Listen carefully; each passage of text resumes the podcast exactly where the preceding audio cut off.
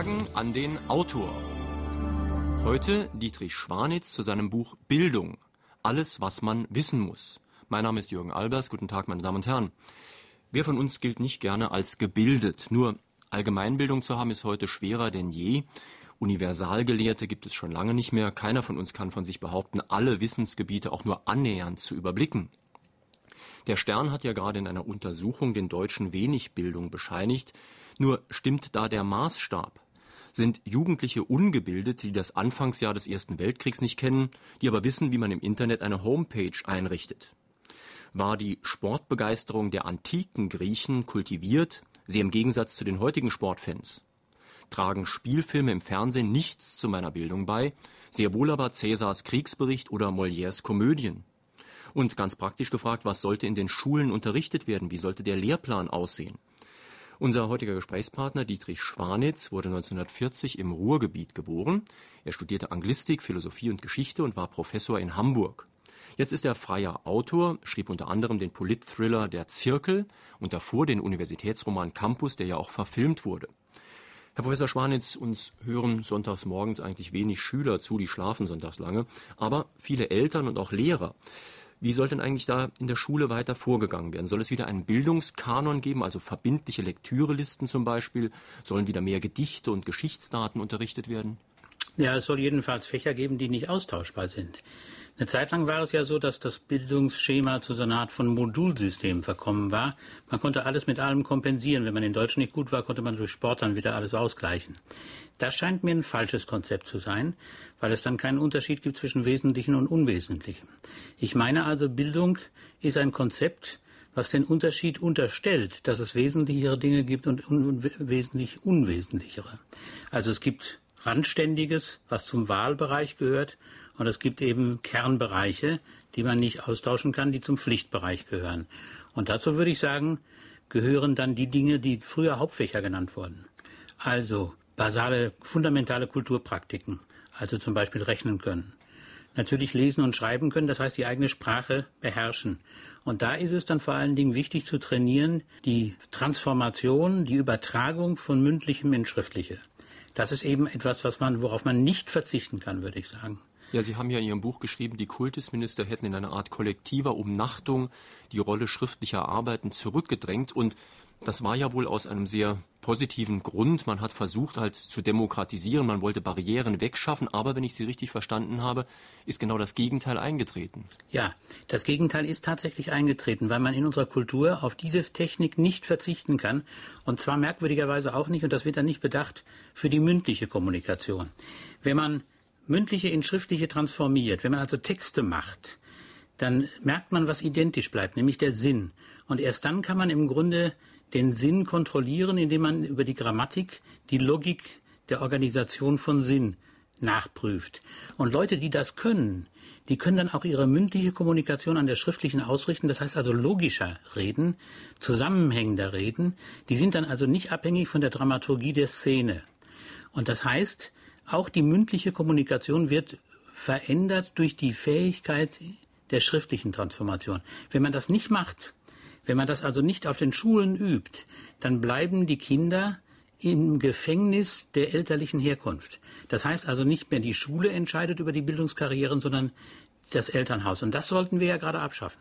Ja, das wollte ich gerade sagen. Das war doch eigentlich die Intention des Ganzen. Man wollte doch Kindern, die zum Beispiel aus Unterschichtsfamilien kommen, die nicht gewohnt sind, so viel schriftlich zu verkehren, die Sache leichter machen. Man wollte sagen, ihr braucht in der Schule nicht unbedingt viel zu schreiben. Es reicht auch, wenn ihr euch mündlich äußert. Und man wollte dadurch eben Bildungsbarrieren abbauen. Aber Sie behaupten jetzt, die Bildungsbarrieren werden dadurch sogar noch stärker. Sie werden stärker. Und zwar aus einem Grund noch stärker, als man das ursprünglich angenommen hat. Die mündliche Kommunikation ist gewissermaßen wieder stärker in den Vordergrund gerückt durch das Fernsehen. Das Fernsehen bietet im Grunde nur Simulation, also nachgestellte mündliche Kommunikation. Und mündliche Kommunikation ist einfach dramatisch. Das heißt, man hat keine Zeit zum Nachdenken. Man läuft sozusagen über die, wie soll ich sagen, über den Energiestrom der Dramatik, der Dramaturgie der Szene. Und damit laufen die Hirnströme gewissermaßen parallel. Wenn die Kinder jetzt sozusagen immer mehr Fernsehen, dann können sie umso weniger sich von der mündlichen Kommunikation befreien, wenn sie das nicht in der Schule üben. Also das Fernsehen verschärft die Differenz zwischen Kindern aus bildungsbürgerlichen Haushalten, bei denen die Eltern das Fernsehen überwachen und kontrollieren und bei denen vor allen Dingen Lesegewohnheiten so eingeübt werden, dass die Kinder ihre Fantasiebedürfnisse aus Büchern befriedigen und nicht aus dem Fernsehen und die anderen, die das eben nicht tun. Wenn man das, wenn man diese Gewohnheit nicht hat, wenn man also keine Lesegewohnheiten hat, dann wird man später auch die Informationen äh, aus den Fachbüchern nicht holen. Dann wird man auch seine Homepage nicht lesen. Dann wird man auch den Computer nicht benutzen, denn auch im Computer stecken Texte. Also Lesegewohnheiten ist im Grunde das A und O für die Bildungskarriere. Das heißt, man muss es Kindern, die aus Familien kommen, wo das eben nicht getan wird, am Anfang wirklich schwer machen, um ihnen hinterher überhaupt eine Chance zu geben. Ja, man muss sie im Grunde gegen die Elternhaus Tendenz trainieren. Die Schule muss das Gegenteil tun, was im Elternhaus läuft. Im Elternhaus läuft sowieso eine Art von Medientraining. Da werden die Kinder permanent also vor dem Fernseher gelassen. Eben gerade da muss man gegenhalten. Und das, was die Kultusminister gemacht haben und die Schulbehörden gemacht haben, ist, sie haben tatsächlich die Anteile der schriftlichen Arbeiten an den Zensuren immer weiter reduziert. Das war vielleicht ursprünglich mal löblich gedacht, weil man meinte, die Kinder müssen natürlich auch mündliche Kommunikation trainieren und Lebhaftigkeit bei dem Unterricht und dergleichen ist eine schöne Sache. Ist es ja auch. Nur, daran kann man eben nicht so genau feststellen, welche Fortschritte die Kinder machen. Schriftliche Arbeiten lassen sich genauer kontrollieren und an ihnen lässt sich viel deutlicher zeigen, welches Fortschritt, welchen Fortschritt das Kind macht. Meine Damen und Herren, wir sprechen heute Morgen mit Professor Dietrich Schwanitz zu seinem Buch Bildung. Untertitel Alles, was man wissen muss, ist natürlich ein großes Versprechen. Dieses Buch ist im Eichborn Verlag erschienen und kostet 44 Mark. Wir würden uns freuen, wenn Sie anrufen und Fragen stellen unter der Nummer Saarbrücken 602 3456. Die ersten Fragen sind schon eingegangen. Hören wir gleich eine. Was versteht man überhaupt heute von der Bildung und wer ist gebildet? Ist ein Akademiker immer gebildet oder kann ein einfacher Mensch gebildet sein, der menschlich denkt und handelt? Zweitens, wird heute noch Wert auf Bildung gelegt? Also um die erste Frage zuerst zu beantworten, ein einfacher Mensch, der menschlich denkt und handelt, ist selbstverständlich gebildet. Das heißt, Bildung ist nicht auf akademische Ghettos und akademische Milieus beschränkt. Ich würde überhaupt sagen, wenn man versucht, Bildung zu definieren, wenn man versucht, eine, eine Art von Begriff sich von Bildung zu machen, Bildung ist eine Orientierung an einem durchgearbeiteten Konzept von Zivilisation, das man mit anderen teilt. Und das ist dann nicht abhängig nur von Wissensbeständen, sondern von Wertorientierungen. Das würde ich sagen, ist das Zentrum von Bildung. Dazu gehört aber bestimmte Wissensbestände. Also man, man braucht ein kulturelles Gedächtnis. Man muss sich an die Zivilisationskatastrophen erinnern können, die eingetreten sind, weil man eben das nicht beachtet hat, keine Zivilisationsidee hatte, nach der man sich richtete. Insofern würde ich sagen, das Wissen befördert die Möglichkeit, sich zivilisiert zu verhalten. Vor allen Dingen ist es ein Wissen, was man mit anderen teilt, was also gemeinschaftlich, äh, was Gemeinschaft bildet.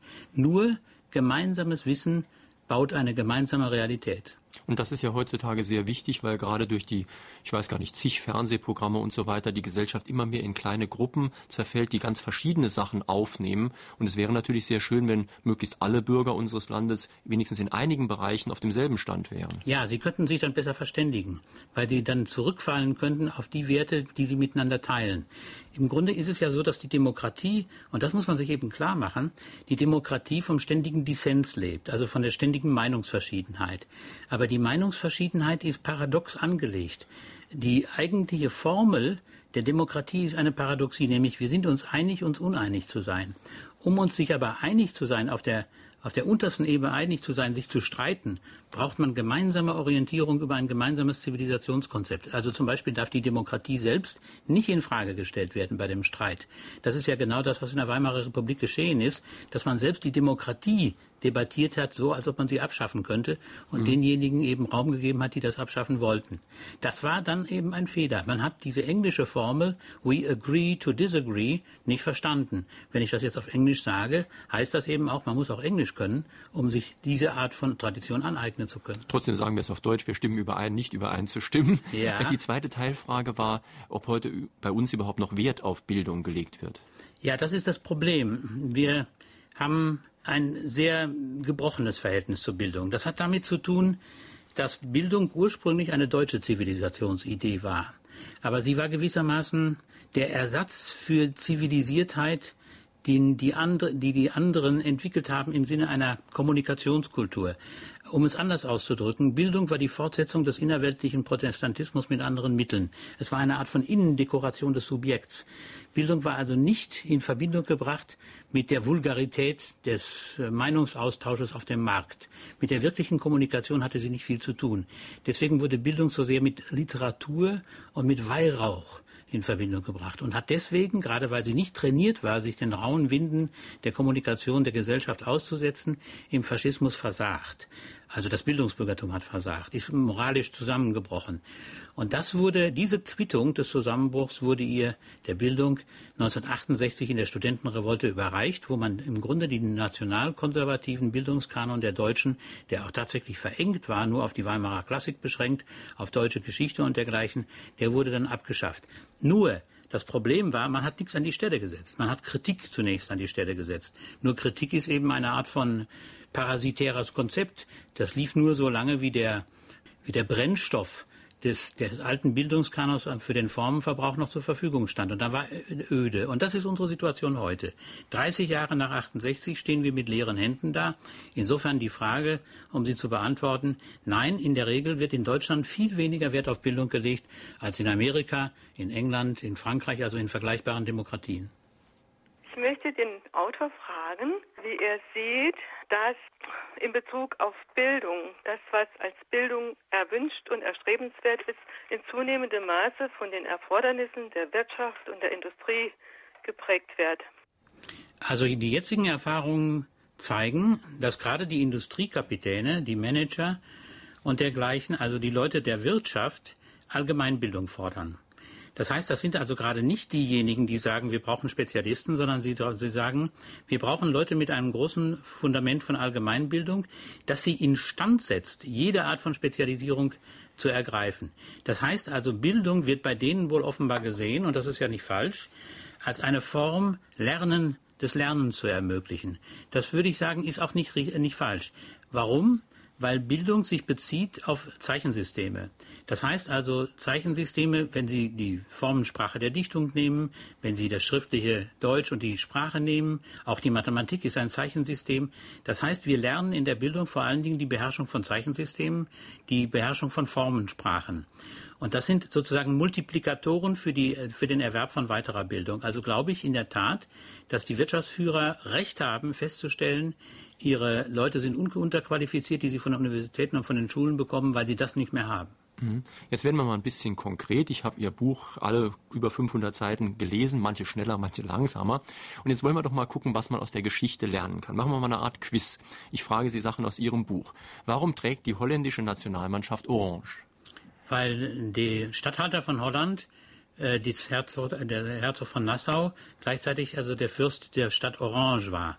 Und deswegen wurde dann der Wilhelm III., der ein holländischer König, der, aus, der, englische König, der aus Holland stammte, äh, hat die Iren besiegt und die Iren feiern deswegen Orange Day.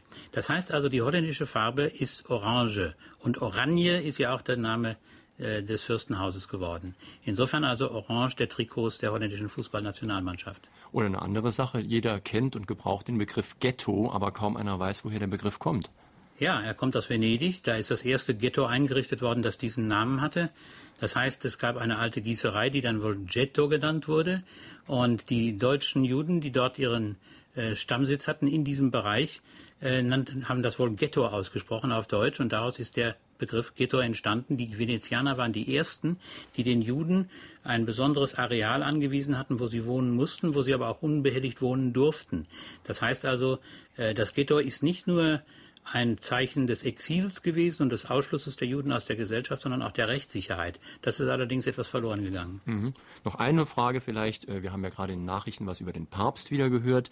Und in Ihrem Buch habe ich gelesen, dass die Entstehung des Papsttums eigentlich auf einem Witz oder wenigstens auf einem Wortspiel beruht. Ja, äh, Christus hat zu Petrus gesagt, als er ihn fragte, wer bin ich? Und Petrus sagte, du bist der lebendige Gott, Jesus Christus.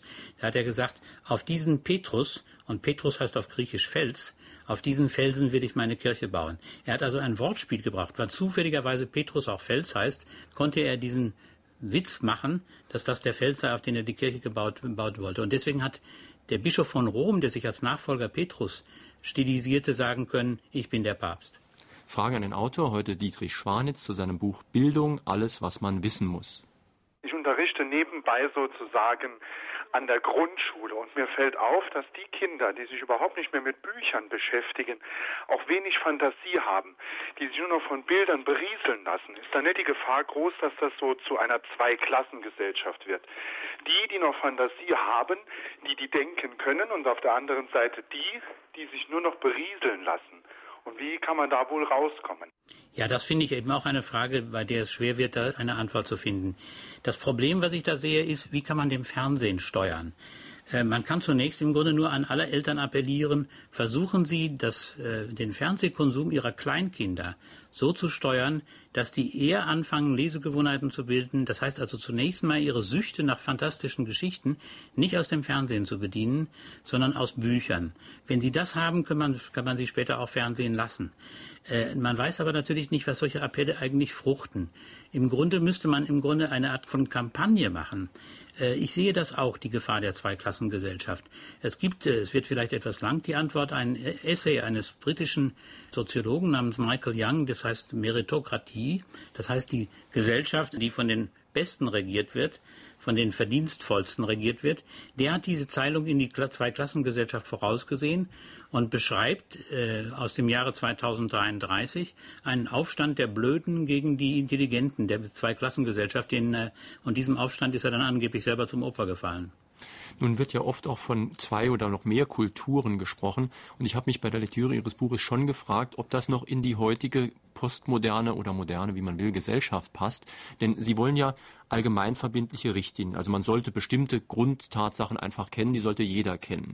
Nur in früheren Gesellschaften, sagen wir mal im Kaiserreich, da konnten sich zumindest die Herrschenden und die Oberschicht sehr leicht auf gemeinsame Werte einigen. Die Arbeiterbewegung war damals schon ganz anderer Meinung. Und heute ist ja die Gesellschaft noch mehr zerfallen in ganz verschiedene Gruppen.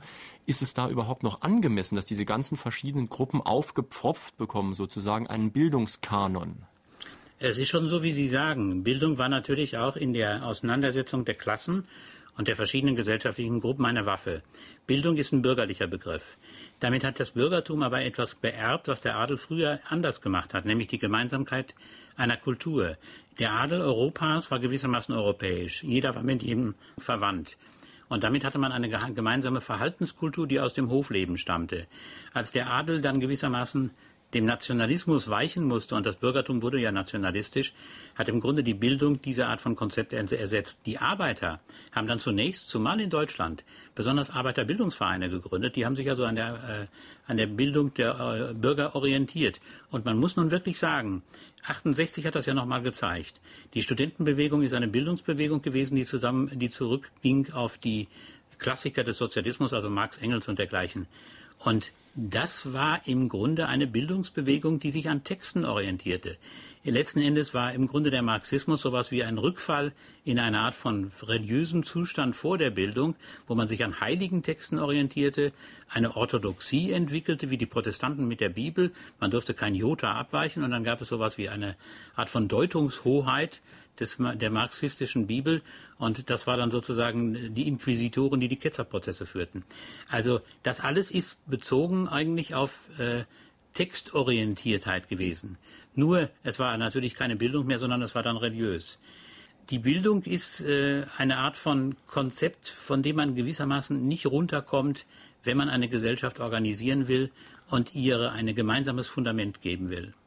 Die Frage wäre, Fachidioten und Universal Universalgenie, darum geht es ja, können heute noch Erfinder Wissenschaftler halbwegs überblicken, was ihre Erfindung bzw. ihr Wissen bewirkt oder was es auslöst. Wo führt der Trend dahin? Beispiel, ich kann in, in einer Bücherei nachlesen, wie man eine Atombombe baut, aber Arbeiter in einer Atomkraftanlage, die wissen das absolut nicht. Die wissen, die wissen noch nicht mal was von kritischer Masse. Nein, ich glaube nicht, dass man das sehen kann. Man kann aber sagen, und die Sozialhistoriker sind sich alle einer Meinung da in der Richtung, man kann überhaupt Geschichte nicht voraussehen. Das heißt, nicht nur deswegen, weil einem das Wissen fehlt, sondern weil kein Plan die Reaktionen auf sich selbst mit einplanen kann. Das ist eine Art von Paradoxie, die jede Art von Prognostik begrenzt. Wir können im Grunde nur folgendermaßen verfahren. Wir können so furchtbar viele Wissensgebiete gleichzeitig bedienen, dass wir Folgekosten, die nicht abschätzbar waren, die sich aber einstellen, sofort wieder reparieren können. Das heißt also, Fehlentwicklungen müssen sofort wieder eingezogen werden können. Und deswegen brauchen wir sehr viel Reflexion über diese Probleme. Unser Sicherheitssystem kann nicht in der Vorkalkulation bestehen. Wir wissen und können das auch äh, sagen, dass wir also die Zukunft ist grundsätzlich nicht prognostizierbar. Geschichte ist ein nicht linearer Prozess. Und nicht linear heißt in diesem Sinne auch darüber hinaus, er ist nicht berechenbar. Er bringt nämlich Gegenstände oder äh, Produkte oder Ereignisse hervor, die gewissermaßen eine Kurve erzwingen, dadurch, dass sie Reaktionen auf sich selbst erzwingen, von denen man vorher nicht wissen konnte, wie sie liefen. Das ist ja übrigens ganz schön zu sehen an einem Beispiel, das Sie in Ihrem Buch haben, nämlich gerade dem Marxismus, den bezeichnen Sie eine sich selbst verhindernde Prognose sozusagen, eine Vorhersage, die sich selbst verhindert hat. Das heißt, auch damals konnte man nicht abschätzen, was aus dem, was man tut, entsteht, nämlich vielleicht das Gegenteil dessen, was man wollte. So ist es. Der Marxismus hat dazu geführt, dass in der bürgerlichen und sozialdemokratischen Reaktion die Gründe für seine Prognosen beseitigt wurden. Auf diese Weise ist das sozialdemokratische Jahrhundert entstanden, wenn man so will. Und insofern sind auch alle Prognosen des, des äh, Marxismus falsch gewesen. Im Übrigen falsch noch darüber hinaus, dass er die Revolution nicht da ausbrach, wo Marx meinte, nämlich wo der äh, Kapitalismus am weitesten entwickelt worden wäre, sondern da, wo er unterentwickelt war. Und das war dann eine furchtbare Katastrophe. Die hätte man im Grunde verhindern müssen und es wäre gut gewesen, wenn man sie verhindert hätte. Mittlerweile habe ich des Öfteren die Erfahrung gemacht, dass auch Kenntnis von Benehmen, Höflichkeit und Manieren unmittelbaren Einfluss auf den Werdegang eines Menschen haben. Wie stehen Sie dazu? Die zweite, Glauben Sie, dass eine schon bestehende Schulform Bildung am ehesten umsetzt und vermittelt? Ja, mit der Schulform ist das natürlich schwierig. Wir haben in Deutschland relativ wenig Schulformen. Wir haben ja im Grunde nur das traditionelle Gymnasium und dann die Gesamtschule. Und da gibt es eine Art von Kulturkampf zwischen den Parteien. Es ist natürlich so, dass die, äh, das Gymnasium offenbar äh, diesen Kampf gewonnen hat, weil die Leistungen der Gymnasiasten nach den internationalen Vergleichsstudien besser sind. Aber man könnte sich vorstellen, dass wenn in England wie in England oder in Amerika furchtbar viele Schulformen miteinander konkurrieren, wir tatsächlich Schulformen hätten, sagen wir mal Internate, wo auch das äh, Verhalten der Kinder mitgeprägt wird, wo die Kinder stärker auf ein Zivilisationskonzept hin geprägt werden. Das ist zum Beispiel in England so mit den Public Schools. Und man weiß inzwischen, dass viele deutsche na sagen wir mal, Führungsgestalten ihre Kinder, ohne das an die große Glocke zu hängen, in englische Internate schicken. Da sind wir ja auch genau bei dem Thema Manieren, das die Anruferin auch angesprochen hat. Manieren gibt es ja heute an den Schulen oft, sagen wir mal, wenig. Und sie werden auch wenig durchgesetzt. Aber vielleicht wäre es gut, wenn es möglich wäre, sie wieder durchzusetzen. Ja, das würde ich sagen, wäre wirklich gut und wäre wünschenswert. Ich glaube, hier liegt das deutsche Problem, was ich vorhin angesprochen habe, mit, den, mit der Bildung als Zivilisationsidee. Vielleicht darf ich ganz kurz ausholen dabei. Dass die deutsche Bildungstradition so versagt hat, hängt ja damit zusammen, dass man die Bildung, also das Kennen und Wissen, nicht mit Manieren in Verbindung gebracht hat. Das war in England, in Frankreich und in Amerika, in den westlichen Demokratien anders. Und zwar gab es nicht diese Humanismus als Bildungsidee bei denen, sondern es gab einen politischen Humanismus. Das heißt einen Humanismus, der mit der wirklichen Kommunikation in Verbindung gebracht wurde. Und der entstand in einer adelig-bürgerlichen Mischkultur, bei dem vor allen Dingen das Verhalten, das heißt also die, der Esprit, die Fähigkeit zur Konversation, die Eleganz, äh, die Fähigkeit, sich verständlich auszudrücken, die Fähigkeit, sich angenehm zu machen und rhetorisch Rücksicht zu nehmen auf die Kapazität und Verständniskapazität des anderen, auch nicht langweilig zu sein, unterhaltsam zu sein. Das alles war mit Bildung verbunden. Und das hat in äh, England und Frankreich einen zivilisierten Verhaltensstandard geprägt, der bei uns verloren gegangen ist. Wir müssen den, finde ich, wenn wir im Grunde die Tradition der Demokratie, die diese beiden Länder entwickelt haben, übernehmen, und das haben wir ja getan nach dem Krieg, dann müssen wir auch diese Zivilisationsidee übernehmen. Wir müssen in der Tat dafür sorgen, dass unsere Kinder sehr viel zivilisierter werden, als sie jetzt sind. Dann ist natürlich immer noch die Frage, welchen Bildungsbegriff man hat. Ich habe schon zu Beginn der Sendung den gängigen Bildungsbegriff mal in, etwas in Frage gestellt. Und dazu ist ein sehr schönes Kapitel Ihres Buches ganz am Schluss. Da heißt es, was man nicht wissen sollte. Ich wusste bis zum Schluss nicht, ob das eigentlich ironisch gemeint oder ernst gemeint war, was Sie da geschrieben haben, weil es zum Teil auch sehr witzig zu lesen ist. Sagen Sie doch mal, was man nicht wissen sollte und warum. Naja, es ist, empfiehlt sich nicht, wenn es darum geht, äh, seine Bildung zu demonstrieren, besonders intensive Kenntnisse über, die, über das Königshaus von England zu besitzen äh, oder über die äh, Intimitäten von äh, Prominenten der augenblicklichen Film- und der, Promi der Promiszene. Oder es wäre auch nicht besonders gut, sagen wir mal, Detailkenntnisse über das Rotlichtmilieu von St. Pauli zu besitzen oder das als einziges Wissen vorzuführen, das wäre Wissen, was dann das Gegenteil demonstriert. Das heißt, es gibt bestimmtes Wissen, wo einfach eine Übereinkunft besteht. Wer das so genau weiß oder vor allen Dingen wer so lange und so ausführlich drüber redet, der ist nicht so schrecklich gebildet. Also wenn ich jetzt zum Beispiel in allen Einzelheiten erkläre, warum welcher Autotyp wie gut ist und wie da der Antrieb funktioniert und das Bremssystem und so weiter, das wäre nicht gut, wenn ich als gebildet gelten wollte. Nein, es wäre vor allen Dingen natürlich eine Belastung der äh, Kapazität, Langeweile zu ertragen und das vor allen Dingen auf Seiten der Frauen. Die Bildungsidee und auch das Bildungskonzept des, der Manieren ist immer dann besonders entwickelt worden, wenn Frauen in die, in die äh, Gesellschaft mit einbezogen worden und wenn die Gesellschaft, also die Society, äh, aus beiden Geschlechtern bestand. Dann musste man nämlich über den Graben der Geschlechterdifferenz hinweg das Gemeinsame betont werden, also was den anderen interessierte. Und wenn also Männer Vorträge halten über das Funktionieren einer Kettensäge und das auf drei Viertelstunde lang ausdehnen, dann könnte ich mir vorstellen, würden die meisten Frauen jedenfalls nicht mehr so interessiert sein. Das muss man wissen. Das heißt, man muss also darauf Rücksicht nehmen, was den anderen interessiert. Und äh, die Geschlechterdifferenz äh, hat, hat, hat eine gute Funktion. Im Übrigen muss man sagen, man kann historisch einfach feststellen, die Zivilisiertheit nahm immer zu, je mehr Rücksicht man auf Frauen nahm. Nun könnte man Frauen aber vielleicht auch eine große Freude machen, wenn man im Gespräch ausführlichst über die neuesten Fernsehserien redet oder über Einzelheiten aus dem englischen Königshaus. Das wäre aber auch nicht schrecklich gebildet. Nein, das müssen dann die Frauen nehmen. Die haben ja dasselbe Problem. Sie dürfen natürlich nicht ihre Boudoir-Gespräche so auf die Männer ausdehnen, dass sie nur die, das, was die Männer langweilen, forcieren. Sie haben ja dasselbe Problem gewissermaßen von der anderen Seite. Da sie aber normalerweise das schwächere Geschlecht waren, ich meine nicht in Wirklichkeit, sondern in der sozialen Verteilung der Macht, haben sie natürlich Rücksichtnahme viel stärker geübt und mussten Männer viel stärker berechnen, als Männer Frauen berechnet haben. Insofern sind sie natürlich sowieso trainierter in Richtung Höflichkeit und sind ja zweifellos auch das liebenswürdigere Geschlecht. Frage an den Autor. Heute zu wenig Wert gelegt, erstmal die Bildung an die jungen Leute zu vermitteln. Also ich weiß das aus meiner eigenen Erfahrung, als ich Abitur gemacht habe. Ich habe sehr viel Wert auf meine naturwissenschaftlichen Fächer gelegt, aber andererseits ist es wesentlich wichtiger, wovon ich auch heute zehre, die Human, was man so sagt, die humanistische Bildung. Und wie kann man das heute Schüler vermitteln, dass sie auch schon den Sinn recht früh erkennen, dass das notwendig ist für das Leben, für die Lebensqualität an sich. Ich bin mir nicht sicher, ob man im Grunde nur die Notwendigkeit des Lebens oder der Lebensqualität dabei herausstreichen sollte. Ich glaube, man versäumt eigentlich Folgendes. Ein Großteil des Bildungswissens besteht aus Stories. Kinder sind eigentlich sehr interessiert an Stories. Die wollen Stories hören. Der Trojanische Krieg ist eigentlich eine irrsinnige Geschichte, wo es immer um merkwürdige Wechselfälle geht, wo die größte Brutalität herrscht und dergleichen. Also das, was Kinder dann beim Terminator auch sehen können. Diese Art von Qualität der Geschichte, die sollten wir betonen. Nun hat aber äh, die 68er Kulturrevolution Geschichte zum, äh, also die Geschichte als Story, ähm, na, für bedenklich gehalten, weil sie eben personalisiert. Stories operieren immer mit Helden und mit Antihelden. Da gibt es immer einen Protagonisten und einen Antagonisten. Und manchmal gibt es dann noch mehr.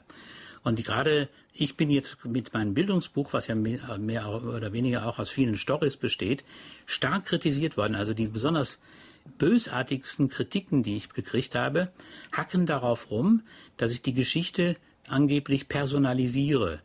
Aber das ist im Grunde das, was Kinder interessiert. Das ist das, was sie reizvoll finden. Und das ist auch etwas, was in den westlichen Demokratien nicht vernachlässigt wurde. Das heißt eben, die sehr viel bessere Literatur in Frankreich, England und Amerika hängt damit zusammen, dass man diese Stories als Reizstoff für das Bildungswissen weiter kolportiert, weiter lehrt, sich weiter damit beschäftigt. Und man muss eins auch sagen, Stories haben einen enormen Erziehungswert.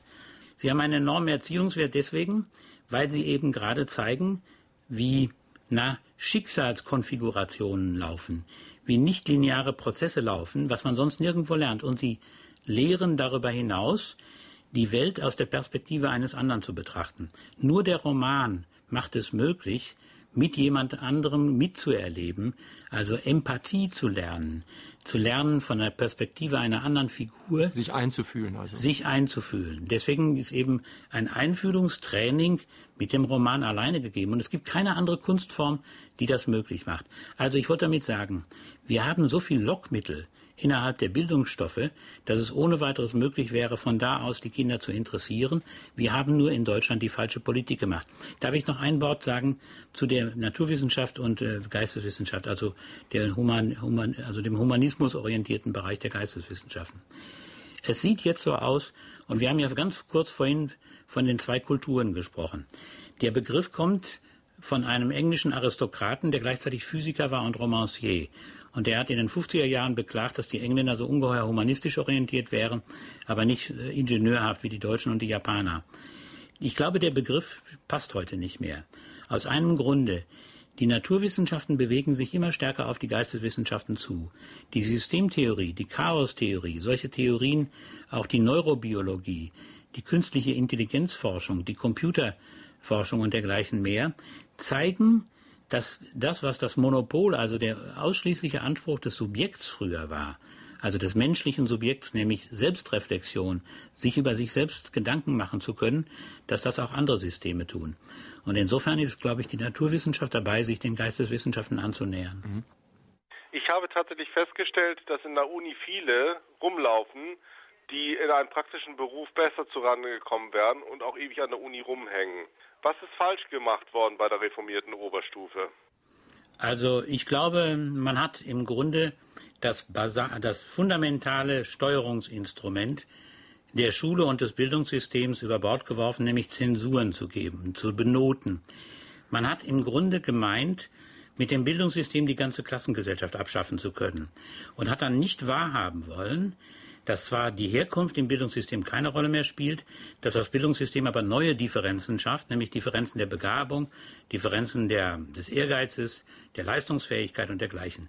Und das hat man damit dann mit einer Lebenslüge gewissermaßen verdrängt, indem man die Zensuren inflationiert hat. Das heißt, man, die Zensuren waren dann nichts mehr wert. Äh, an vielen Fachbereichen der Universitäten und auch an Schulen sind 90 Prozent der Zensuren auf 1 und 2 verteilt. Also da kann man natürlich nicht mehr mit operieren. Das ist so, wie wenn das Geld nichts mehr wert ist. Zensuren laufen über Knappheit. Also gute Zensuren müssen knapp sein, sonst sind sie eben nichts wert. Und das Schema der Zensuren lebt von der internen Kontrastierung. Man muss akzeptieren, dass wenn man ausgezeichnete Schüler hat, auch dabei mittelmäßige produziert. Nun möchte ich Ihrem Buch etwas gerecht werden, denn unsere Diskussion dreht sich zweifello zweifellos immer mehr um die allgemeinen Aspekte von Bildung. Das ist ja auch kein Wunder, wir können nicht über die Details eines 500 Seiten starken Buches immer sprechen. Aber das ist ja schon ein gewagtes Unternehmen. Also was in vielen Lexika über 20 Bände dargestellt wird, das stellen Sie auf 500 Seiten in einem Buch dar. Also alles, was man wissen muss, wie es im Untertitel heißt. Und da schleichen sich natürlich auch Sachen ein, wo man drüber streiten kann, auch Sachen, die einfach falsch sind. Zum Beispiel Seite 197 steht, Hitler habe das Saarland aus Frankreich zurückgeholt. Das stimmt einfach nicht. Das war Völkerbundverwaltung und dann gab es 35 eine Saarabstimmung. Ich finde das nicht schlimm, wenn ein Fehler in einem Buch ist, was so dick ist, aber wie haben Sie eigentlich recherchiert und zusammengetragen? Hm, das ist sehr ein gemischter Prozess. Eine Menge ist natürlich gewachsen und auch das, die Auswahl hängt damit zusammen, dass ich jahrelang Einführungskurse in die Anglistik gehalten habe in der Universität Hamburg und dann immer wieder festgestellt habe, was da fehlt. Das heißt, es ist also sozusagen ein Erfahrungsextrakt. Hinzu kommt noch Folgendes. Ich habe an der Universität Hamburg vor ungefähr 20 Jahren einen äh, Theaterworkshop gegründet, bei dem die Studenten in jedem Semester ein englischsprachiges Stück aufführen und dazu eine Programmzeitung von ungefähr 100 Manuskriptseiten verfassen, die den Hintergrund dieses Stücks erläutern.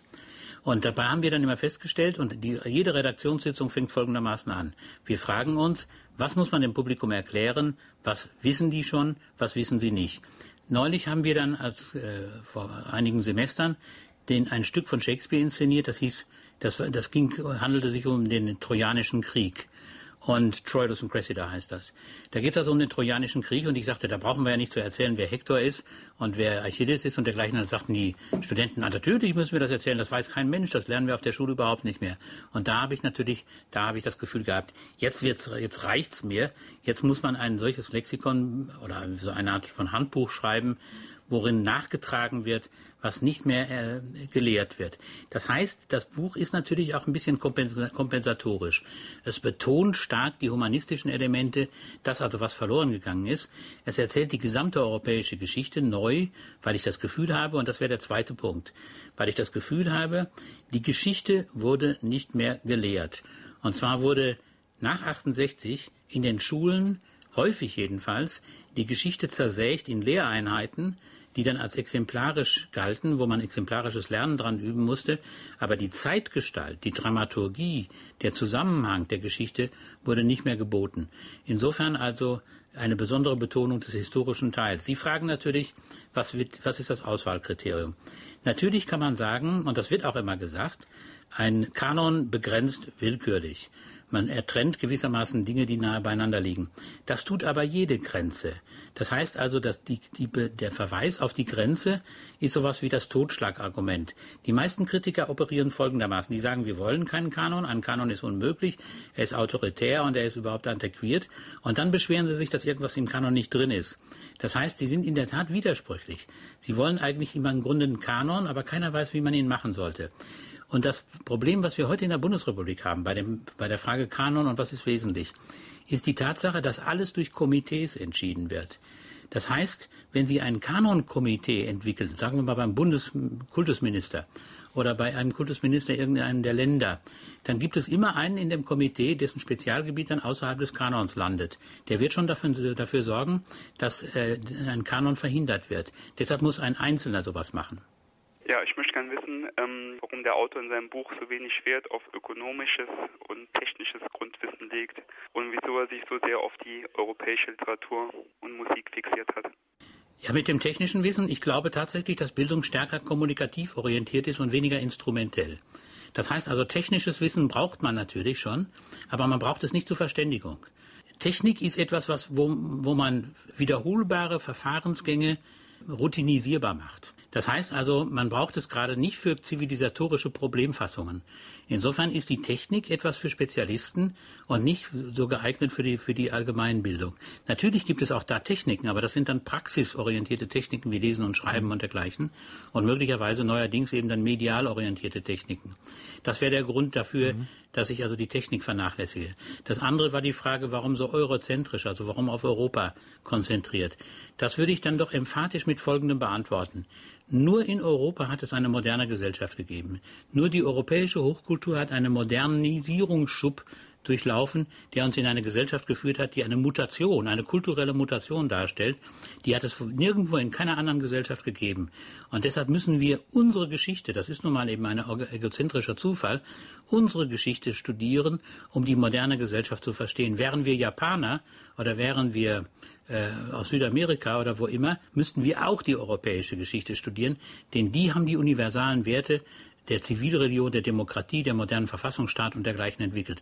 Nur aus der Substanz dieser Zivilisation ist das hervorgegangen. Natürlich würden wir, wenn wir anderswo leben würden, auch den Akzent ein bisschen anders setzen. Aber damit sind wir schon bei einem äh, Kapitel, das Sie auch beschreiben, Seite 444 folgende, nämlich die Länderkunde. Das fand ich ganz interessant, weil wir ja auch in dieser Sendung oft Bücher über fremde Länder vorstellen. Und da wird ein bisschen beschrieben, wie ich mich im Ausland verhalten muss, um dort nicht anzuecken, um nicht Sachen vorauszusetzen, die dort überhaupt nicht stimmen. Also mal ganz praktisch, wie verhalte ich mich, wenn ich in die USA, nach Frankreich oder England komme? Wo sind da Unterschiede, auf die ich achten muss? Also die Unterschiede sehe ich vor allen Dingen im politischen und im gesellschaftlichen Selbstverständnis. Die USA sind ein erfolgreiches Land, was in Übereinstimmung mit der eigenen Zivilisation lebt. Sie sind deswegen patriotisch. Deutsche haben ein gebrochenes Verhältnis zum Patriotismus. Wenn man da in Zerknirschungsorgien verfällt und dann auf die Nation schimpft, so können Amerikaner das überhaupt nicht begreifen. Für sie ist Nation nicht etwas, was daneben gegangen ist, so wie bei uns, sondern eigentlich eine populäre Angelegenheit, weil Nation ist gleich identisch mit Demokratie. Sie können also Deutsche, die dann in, in diese Art von, von Selbstreflexion verfallen, in Selbstanklagen, auf die Nation schimpfen und dergleichen, nicht begreifen. Dann muss man natürlich verstehen, dass äh, Amerikaner puritanische Christen sind. Das heißt, also jedenfalls in ihrer zivilisatorischen Prägung, sie sind geprägt von einer puritanischen Schriftkultur, von einer Bibelorientierung, die wir uns gar nicht vorstellen können, weil Amerikaner im Grunde ja ausgewandert sind im 17. und 18. und 19. Jahrhundert, weil sie sich vor religiösen Verfolgungen gerettet haben. Und das sind alles freikirchliche Sekten gewesen. Freikirchliche Sekten heißt aber so viel, wir organisieren uns selbst. Wir lassen uns nicht von einer Priesterkaste vorschreiben, was wir glauben sollen und wie wir unser Leben führen sollen. Deshalb sind sie staatsmisstrauisch, sie sind misstrauisch gegenüber jeder Art von Regulation und sie haben ein absolut emphatisches Freiheitsverständnis. Das muss man mhm. verstehen und Amerikaner zu verstehen. Und man muss sich natürlich auch ganz anders verhalten im alltäglichen Umgang. Sie beschreiben das in Ihrem Buch so, wenn man in Amerika ist, dann muss man sich so verhalten, dass einem schon fürchterlich übertrieben vorkommt. Ich meine, uns erscheinen der Amerikaner oft geradezu hysterisch, wie die sich freuen, einen zu sehen und wie die einen begrüßen. Das ist absolut unüblich bei uns. Und das ist ja ein totaler Gegensatz zu England. Ja, das ist in der Tat wahr. Man meint immer, weil sie beide Englisch sprechen, wären das also sehr ähnliche Nationen. Die Amerikaner sind ja ursprünglich auch von England geflohen. England ist ein Klassen- oder eine Art von ständischer Gesellschaft, sehr aristokratisch, mit steifer Oberlippe. Und äh, die, der Verhalten, die Verhaltensnorm in England ist vor allen Dingen cool bleiben, sich nicht in den Vordergrund spielen und besonders ruhig bleiben und nicht emphatisch emotional werden. Das ist bei Amerikanern anders. Die Amerikaner sind im Grunde begeisterte Begrüßer von Neuem. Und sie finden alles Neue interessant und das heißt auch neue Menschen. Und das hat damit zu tun, dass Amerikaner in der Pionierzeit in der Grenze besonders aufeinander angewiesen waren. Das heißt also, sie mussten sich sehr schnell mit Fremden verständigen können. Die Mobilität der Gesellschaft machte es nötig, dass nicht der intime Freund das Modell war, nach dem man sich richtete, sondern der Freund, den man in zwei Sekunden machen konnte. Das heißt, indem man sehr pragmatisch irgendein Problem bewältigt. Der neue Nachbar, der einzieht.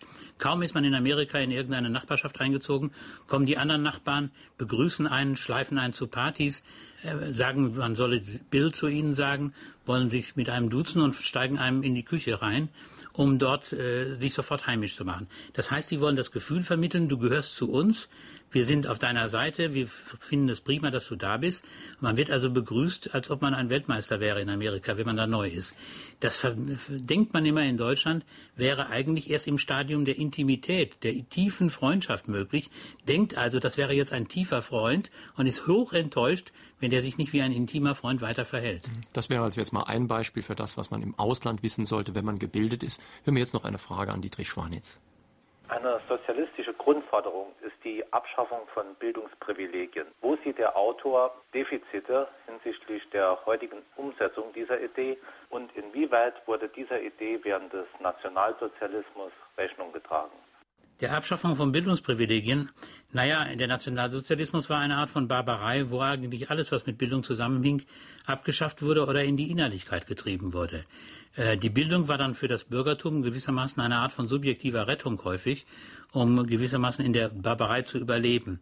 Aber von Bildungsprivilegien kann man der, äh, im Nationalsozialismus eigentlich gar nicht sprechen. Das Problem des Privilegs ist gewissermaßen paradox. Privilegien zeigen ja sowas wie Exklusivität. Der eine hat's und der andere hat's nicht. Das hat normalerweise die Funktion, dass diejenigen, die draußen sind, rein wollen. Das heißt also, die demonstrative Darstellung von Privilegien führt dazu, dass alle Leute sie haben wollen. Nur wenn alle Leute sie haben, dann ist es kein Privileg mehr. Und dann hört es auch auf, attraktiv zu werden. Ich glaube, das Problem Privileg ist nicht lösbar, man muss es aushalten. Meine Damen und Herren, zehn Anrufe haben Sie bis jetzt gehört, noch viel mehr liegen hier auf Halde. Wir werden auch noch einige abrufen. Aber ich sage Ihnen schon mal, wer gewonnen hat heute. Und zwar sind das heute Ulrich Ritter aus Dankstadt-Eberstadt, Bernhard Herbst aus Bochum und Maria Hauser aus Rammstein, also sehr weit entfernt aller Gewinner. Und die kriegen demnächst vom Eichborn Verlag das Buch von Dietrich Schwanitz, Bildung, alles was man wissen muss, ein Buch, das im Handel 44 Mark kostet. Hören wir jetzt gleich noch eine Frage. Mir ist aufgefallen, dass sich Jugendliche scheinbar nicht mehr klar artikulieren können, sondern eher sehr abgehackt sprechen. So nach dem Motto, äh, ja weiß nicht, ey, etc. Ähm, sodass man fast meint, es käme kein äh, klarer Satz mehr zustande. Kann der Autor ähm, irgendetwas dazu sagen, ob das jetzt eine grausame Entwicklung ist oder ob, das man, ob man das als Modeerscheinung äh, nennen kann oder sehen kann? Beides würde ich sagen. Es gibt äh, das ich, ich schalte zurück zu der ersten, dem ersten Komplex, den wir behandelt haben, nämlich dem schriftlichen Deutsch.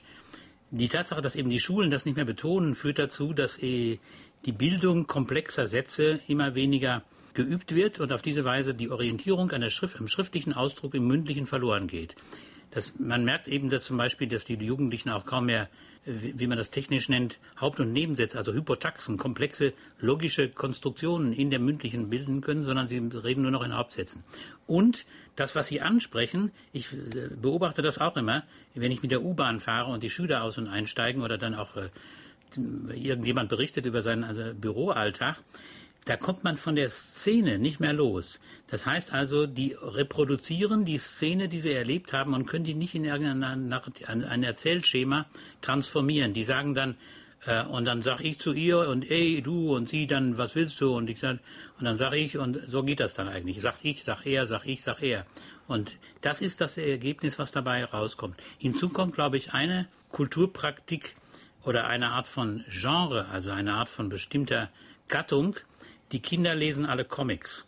Und die Comics sind natürlich ähnlich szenisch orientiert und äh, geben das szenische, dramatische durch diese Whack- und Wham-Ausdrücke wieder. Mhm. Und das lieben die Kinder, um das, um das eigene Verhalten zu dramatisieren. Das heißt also, das Fernsehen, die mündliche Kommunikation, das nicht mehr Orientieren am Schriftlichen und dergleichen, äh, ist eigentlich einer der Gründe dafür, dass diese Art von Sprache ausbricht. Das hängt ja auch ein bisschen zusammen. Wir haben gerade über Länderkunde gesprochen, dass die Sprache in Deutschland nicht so angesehen ist wie in anderen Ländern. In England ist der richtige Akzent ungeheuer wichtig, um zur Oberklasse zu gehören. Und in Frankreich, das wissen wir als Nachbarn dieses Landes sehr genau, ein Politiker, der da nicht ein wirklich gutes Französisch spricht, ist fast nicht vorstellbar, während das hier in Deutschland nicht so wichtig ist. Ja, man merkt es natürlich dadurch, dass also die deutschen Politiker ja nicht äh, sich unmöglich machen, wenn sie, wie Kohl gezeigt hat, sagen wir mal, der Rhetorik nicht so besonders mächtig sind. Wenn sie also eine eigenartige, verquaste Rhetorik pflegen und dann noch in grauenhaften Dialekten sprechen. Das wäre in England praktisch nicht möglich. Ich nehme an, in Frankreich auch nicht, weil in England tatsächlich der Akzent ein Kriterium für sozialen Aufstieg ist. Das gilt natürlich dann nicht für Gewerkschaftler. Die müssen dann umgekehrt einen Arbeiterakzent an den Tag legen, um in der Gewerkschaft aufzusteigen. Aber außerhalb der Gewerkschaft gilt das natürlich nicht. Da gibt es eben sowas wie eine Art von Standard der Verständigung in der gesamten nationalen Breite. Und deswegen darf man nicht spezifisch, also durch einen Soziolekt, durch einen besonderen äh, Regionaldialekt oder dergleichen geprägt sein. Deutschland hat eben lange Zeit keine Hauptstadt gehabt. Es gab keine nationale Bühne, in der im Grunde die Repräsentanten der Nation geprägt wurden. Und das merkt man eben tatsächlich, wenn man jetzt dauernd von Berliner Republik redet, so als ob das was Furchtbares wäre, dann merkt man, wie provinziell Deutschland ist. Das ist, glaube ich, aus den Knochen der Deutschen nicht mehr herauszukriegen. Sie sind ein provinzielles Volk. Bildung ist das, was übrig bleibt, wenn man das Gelernte vergessen hat, sagt ein Sprichwort. Aber heute ist schnelles Handeln, Instinkt genauso wichtig wie früher beim Fluchtgedanken. Diese Fähigkeit aber wird in unserem Schulsystem nicht gepflegt. Wie sieht der Autor die Zusammenhänge zwischen diesen beiden Problemen? Also das, was Sie zitieren, stammt von Lichtenberg. Der hat gesagt, äh, ich lebe von dem, selbst wenn ich es verdaut habe, was ich einmal gekannt habe und dann vergessen habe. Äh, ich glaube, das mit dem Vergessen ist äh, durchaus kompatibel, also vereinbar mit dem Fluchtgedanken. Man weiß nämlich, wenn man was vergessen hat, was man nicht mehr weiß. Man kann sich also sehr schnell orientieren. Das Vergessen haben ist im Grunde sowas wie ein Selektionsprogramm, ein Auswahlprogramm für schnelles Lernen. Ich weiß jedenfalls ganz genau, wo ich nachgucken muss, um wieder zu, mich zu erinnern, was ich vergessen habe. Deswegen ist Bildung, das würde ich sagen wir mal, angeregt durch, diese, durch diesen Einwurf des Hörers, als Definition ergänzen. Bildung ist ein Wissen, was ich selber einordnen kann. Ähm, wir sollten vielleicht noch über eins sprechen, ganz praktisch, nämlich wie man mit Bildung umgeht. Sie haben einen großen Abschnitt in Ihrem Buch, der heißt Können. Und da erfahre ich, wie ich mit Bildung umgehen kann, wie ich mich zum Beispiel unterhalten soll, wenn ich als gebildet gelten möchte. Ich darf es zum Beispiel nicht so machen wie ein Journalist. Ein Journalist erklärt immer alles hoffentlich, wenn er ein guter Journalist ist, ganz genau. Ein gebildeter Mensch erklärt nicht alles ganz genau. Nein, das Bildung, Bildung ist natürlich ein soziales Spiel. Das wissen wir ja, weil also gebildete Leute sich eben auch darstellen und dann eben Bildung zum Gegenstand der Konversation machen. Was man nicht darf in dem Spiel, es gibt eben Spielregeln bei Spielen.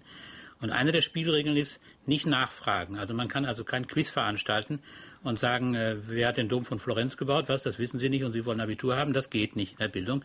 Man unterstellt im Grunde, dass alle alles wissen. Und das ist äh, dann einer der Gründe für die Definition von Bildung. Bildung ist das Wissen, was man nicht fragen darf. Man darf also nicht nachfragen. Man darf aber auch Bildung nicht thematisieren im Sinne des Wissens oder Nichtwissens. Das heißt also, man darf nicht sauer werden, wenn man unterstellt kriegt, man wüsste genau Bescheid über die moderne Malerei. Man hört sich einen Vortrag darüber an von irgendjemandem in der Konversation und sagt dann, ich kann leider nicht so gut schwätzen wie Sie oder ich bin leider nicht auf der Schule gewesen. Das ist auch verboten. Also Bildung läuft mit Unterstellungen wie ein Ritt über den Bodensee. Man unterstellt immer, alle wissen alles und es wird sich schon weiter klären, was, da, was das überhaupt bedeutet. Das heißt also, es wird sehr viel mit Unverständlichkeit gearbeitet. Viele Leute wissen gar nicht, wovon sie reden. Viele Leute wissen gar nicht, wovon der andere redet. Und trotzdem fließt die Kommunikation munter fort mit der Unterstellung, alle wüssten Bescheid. Das ist natürlich auch ein wunderbarer Stoff für Satiren, denn da wird natürlich auch oft so getan, als ob. Ich meine, da sagt man im Museum irgendeinen völlig unverständlichen Satz. Keiner traut sich zu fragen, was der Satz bedeuten soll. Haben Sie ja eben selbst gesagt, darf ich nicht nachfragen als gebildeter Mensch. Dann kann der andere natürlich auch jeden Unfug weiterreden. Und solange er sich nicht selbst entlarvt, hat er Glück. Ja, man muss nur Vorlagen geben. Das heißt, das ist wie im Fußball. Da untersucht man auch nicht den Ball und guckt nach, ob er aus Plastik oder aus Leder ist, sondern man kickt ihn wieder zurück. Also ich würde da ein paar Regeln oder eine Regel sagen wir mal, ist schon mal ganz gut. Wenn man nicht gebildet ist oder jedenfalls nicht, sich für nicht gebildet hält, dann sollte man einen großen Roman lesen und auf den sich immer wieder beziehen. Wenn also von Kant die Rede ist, dann würde man sagen, man, sagen man hat Joyce gelesen, den Ulysses. Dann kann man sagen, also ein Ulysses oder ein, ein, ein Joyce ist der Kant nicht. Das ist schon mal eine ganz gute Antwort. Da würden viele Leute darüber nachdenken und feststellen, ist er nun ein Joyce oder ist er kein Joyce? Oder an Joyce reicht er nicht heran oder die Probleme von Joyce hat er noch nicht gesehen. Da könnte man auf jeden x-beliebigen Gegenstand auf Joyce beziehen. Das ist immer gebildet und gibt dem anderen eine Vorlage. Ist also auch so eine Art exemplarisches Lernen. Ich lerne irgendeinen Gegenstand genau und versuche dann alles, was man mir als Zuspiel zuspielt, damit in Verbindung zu setzen und dann meinerseits so zu kontern. Ja, aber man kann das nicht mit jedem Gegenstand machen. Der Joyce ist deswegen gut und deswegen kann man jetzt wieder an dem Spiel sehen, warum man welche Bildungsstoffe auswählen muss. Es eignen sich nur solche Bildungsstoffe, die im Grunde die ganze Welt enthalten. Der Joyce ist ein Jahrhundertroman, deswegen ist es eben nicht abwegig zu sagen, na, Thomas von Aquin hat der Joyce nicht verarbeitet. Das stimmt allerdings nicht. Er hat ihn verarbeitet. Also kann man sagen, er hat ihn verarbeitet. Das heißt, ich kann ihn mit jedem beliebigen Gegenstand in Verbindung setzen, weil der Joyce das schon tut. Und insofern ist eben Bildung das exemplarische Lernen einer Welt. Und deshalb ist es dann auch in der Schule anscheinend nötig, doch eben einen Literaturkanon zu haben, das heißt vorgeschriebene Bücher, die jeder Schüler gelesen haben sollte. Ja, also wenn man zum Beispiel den Ulysses nimmt, hat man eine äh, Zweitfassung der europäischen Geschichte und der europäischen Kulturgeschichte. Der Joy, also der, dieser Roman erzählt die ganze Welt. Und deswegen ist es was anderes, ob man Konsalik liest oder Joyce. Und in der Schule müsste dann eben auch Wert darauf gelegt werden, dass diese Sachen gelesen werden. Allerdings vielleicht nicht immer so lange, wie das in der Schule üblich ist, denn man kann ja die schönste Literatur kaputt machen, wenn man sie vier Monate lang bespricht. Ja, das ist wirklich wahr. Zur Literatur muss man verführen. Aber es gibt ein merkwürdiges Grund, also ein, ein Problem, was ich immer eigenartig finde. Die, alle Leute interessieren sich für die Liebe. Aber die Literatur ist voll davon. Das heißt, Literatur und Liebe sind beide verführerisch und beide äh, produzieren eine zweite Welt der Intimität. Literatur ist fast eine Form der intimen Kommunikation und trotzdem mhm. ist es offenbar schwer, die Leute dafür zu interessieren. Nun gut, das versuchen Sie ja jetzt mit Ihrem neuen Buch. Meine Damen und Herren, ich sage Ihnen nochmal den genauen Titel. Professor Dietrich Schwanitz das Buch heißt Bildung, alles, was man wissen muss, ist im Eichborn Verlag erschienen, kostet 44 Mark. Der Autor kommt übrigens am kommenden Dienstag nach St. Ingbert in die Buchhandlung Friedrichs und stellt sein Buch dort auch vor. Wir stellen hier in Fragen an den Autor am kommenden Sonntag einen berühmten Ex-Politiker vor. Nein, nicht Oskar Lafontaine, sondern Horst Emke. Er war ja Bundesminister, langjähriger Bundestagsabgeordneter und er legte jetzt seinen zweiten Politkrimi vor. In seinem ersten, der hieß Global Players, da hat er geschildert, wie das organisierte Verbrechen auch mit Terror in die Politik eingreift und wie Wirtschaftsunternehmen der Gangster aufgebaut werden. Das neue Buch setzt eigentlich dort an. Der Mob will nämlich jetzt zum Teil völlig legal über Währungsspekulationen das ganz große Geld machen, schmutziges Geld waschen. Und man fragt sich natürlich, ist das Fiktion oder ist das Realität? Denn auch in der Realität muss man sich ja fragen, wer die Banken kontrolliert und die Geldgeschäfte. Und hat die Polizei überhaupt noch irgendeine Chance gegen diese organisierte Kriminalität, die weltweit operiert? Das also am kommenden Sonntag in Frage an den Autor Horst Emke zu seinem Buch Der Euro-Coup. Ich hoffe, Sie schalten auch am kommenden Sonntag wieder ein. SR1 Europawelle, 11.04 Uhr, Fragen an den Autor. Schönen Sonntag wünscht Ihnen jetzt noch Jürgen Albers.